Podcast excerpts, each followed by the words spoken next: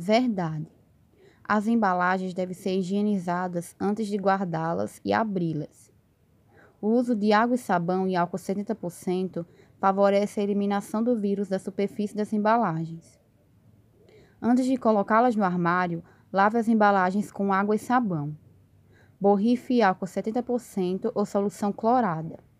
Uma colher de água sanitária para cada litro de água. No caso das frutas, retire as frutas, legumes e verduras das embalagens. Lave em água corrente. Higienize em solução clorada.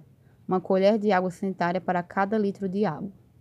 Deixe de molho por 15 minutos e depois enxague com água corrente. Fonte Nutrição UFES, julho de 2020.